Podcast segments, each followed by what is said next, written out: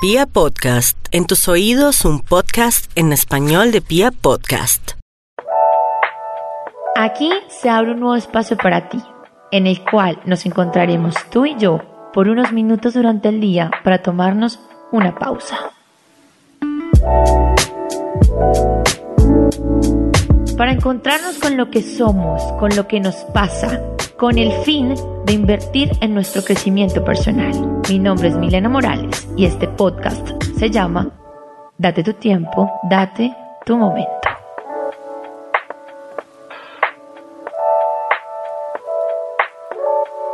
Bienvenidos una vez más a este podcast, Date tu tiempo, date tu momento, un espacio en el cual nos desconectamos del día a día para regalarnos un espacio y encontrarnos con esas preguntas que nos abren un nuevo horizonte o esa conversación en la cual nos sentimos identificados porque al ser seres humanos todos tenemos puntos de encuentro. Mi nombre es Milena Morales y el día de hoy me puse un poco, mmm, ¿cómo podríamos decirlo? Sentimental, muy por el área del amor, sí, podría ser. Y esas experiencias que todos tenemos y que nos marcan en algún momento. Y siempre me ha gustado hablar desde mis experiencias y desde ciertas cosas que a mí en la vida me han pasado y que se las comparto. Que en ese trabajo personal me doy cuenta que muchas y muchos podemos tener puntos de encuentro. Este podcast se titula de la siguiente manera. Creí que era el indicado y la vida me mostró lo contrario. Esto aplica tanto para hombres como para mujeres. La vida todo el tiempo nos ha enseñado modelos y estereotipos que debemos seguir y esto viene desde que somos niños. Tenemos en nuestra mente una cantidad indefinida de idealismos que en ocasiones, por no decir que siempre, llegan a ser absurdos. Son ideas cultivadas que con los años no las vivimos como verdades. A partir de ahí, cuando comenzamos a vivir y sobre todo a crecer, nos damos cuenta que las cosas y las personas no son como las pintaron o como las teníamos en mente. Y esto nos hace a ratos la vida de a cuadritos. Ya que si no hay un modelo a seguir, entonces entramos en un caos porque no tenemos claridad sobre lo que tenemos que perseguir. Pareciera que el ser humano siempre necesita estar persiguiendo algo. Pero bueno, entremos en materia. En la cabeza de toda mujer siempre ha habido un caballero, o como ustedes prefieran llamarlo. Pero es ese hombre que hemos estado esperando toda la vida, desde que sabemos que nos podemos enamorar. Claro está, las que soñamos con esto, ¿no? Respetable las que no. Y podemos compartir una vida con alguien. Desde ese momento lo estamos soñando y lo estamos imaginando. Tenemos entonces un personaje creado con miles de características físicas, intelectuales. Sabemos cómo queremos que se porte, cómo queremos que se vista y hasta cómo nos gustaría que se comportara. Hemos llegado a ser tan atrevidas que hasta hemos escogido su profesión y la manera de cómo podría llevar su vida. Ojo, hago un paréntesis. Con esto no estoy diciendo que no debamos tener claro el tipo de hombre que queremos. Por supuesto, debemos imaginarlo, atraerlo, pero ¿desde dónde estás haciendo la construcción de ese hombre que quieres para tu vida?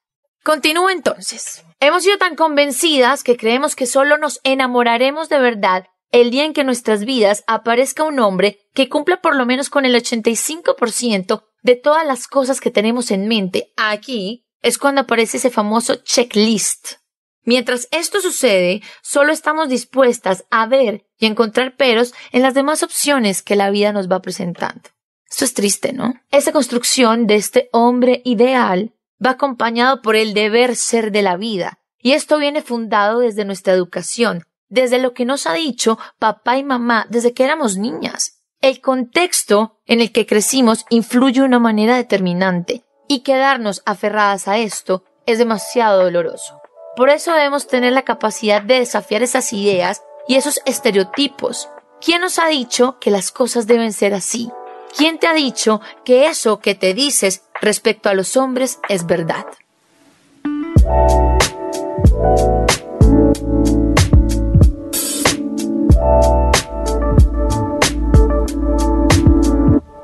Los papás siempre van a querer lo mejor para nosotros. No sé si a ustedes les pasó en algún momento una situación como esta.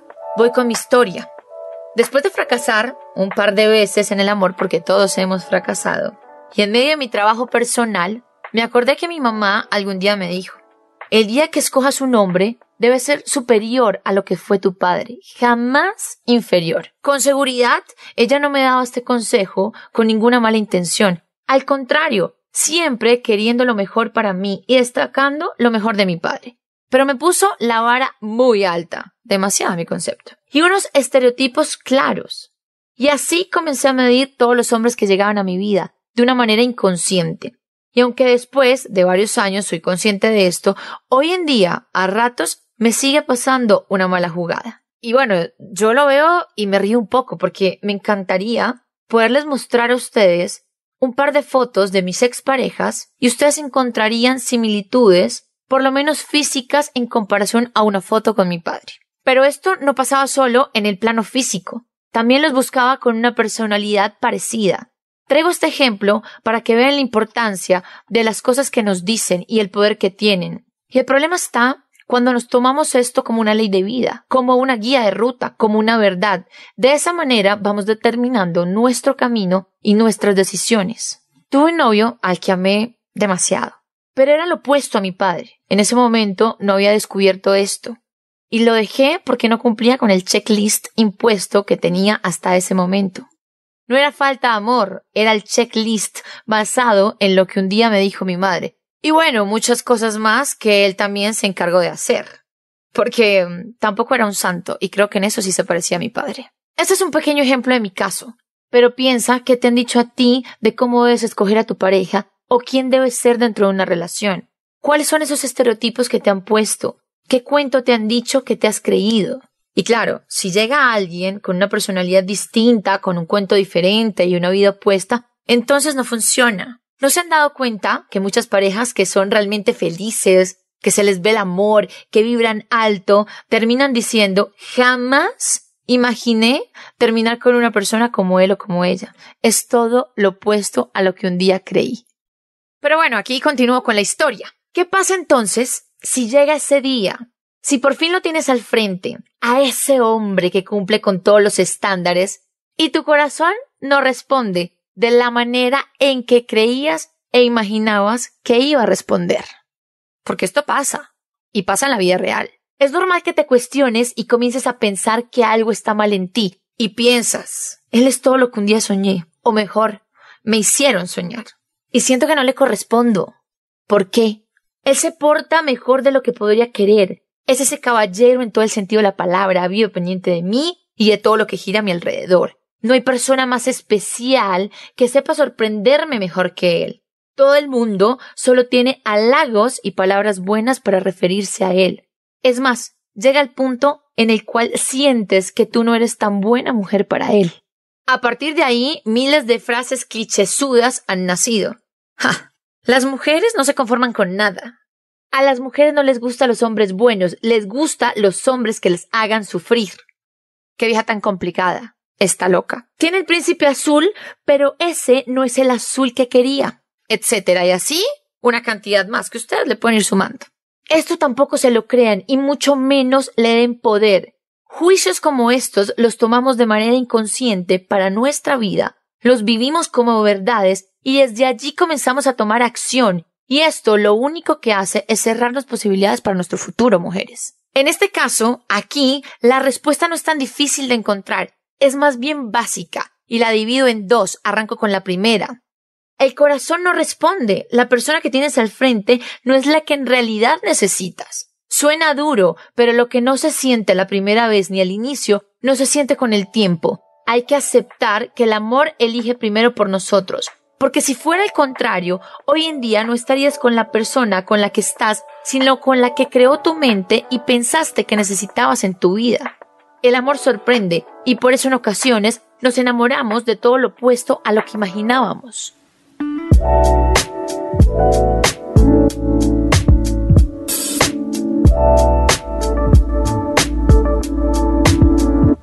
Hoy me acordé de un tweet que escribí pensando un poco en esto hace un buen tiempo. Y es el siguiente.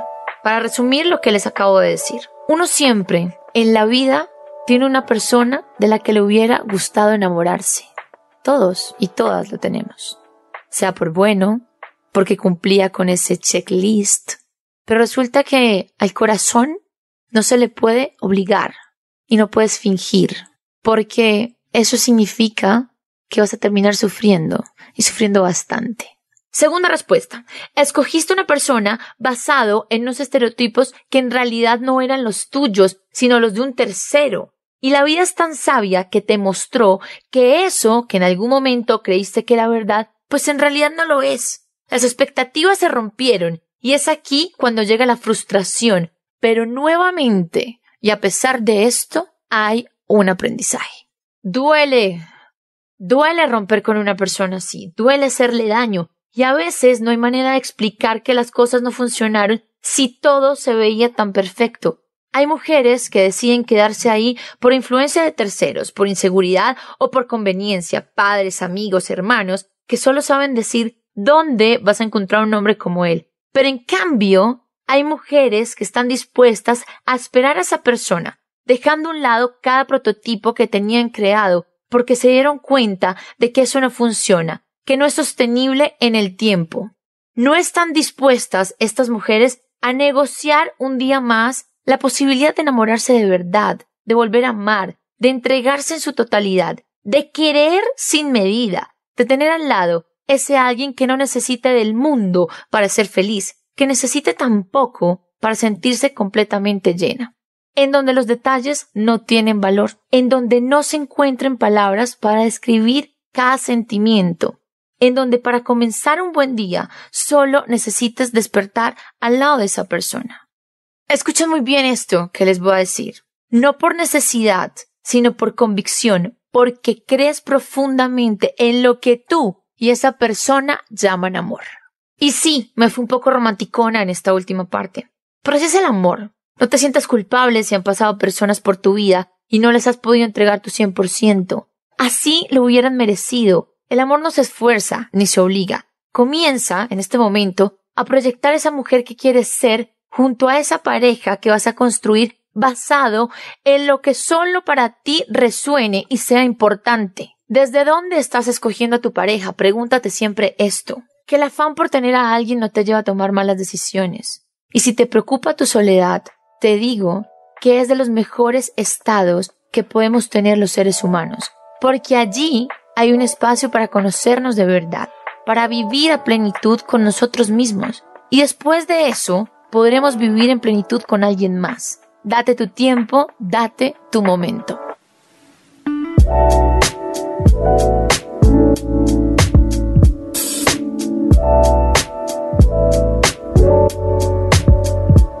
Soy Milena Morales, gracias por haberte conectado estos minutos y gracias por sacar un espacio para ti. Seguimos en contacto en mi cuenta de Instagram, podemos ahí charlar un rato, arroba Milena Morales 12. Allí me pueden escribir y dejar sus preguntas o proponer temas que quisieran escuchar en este espacio.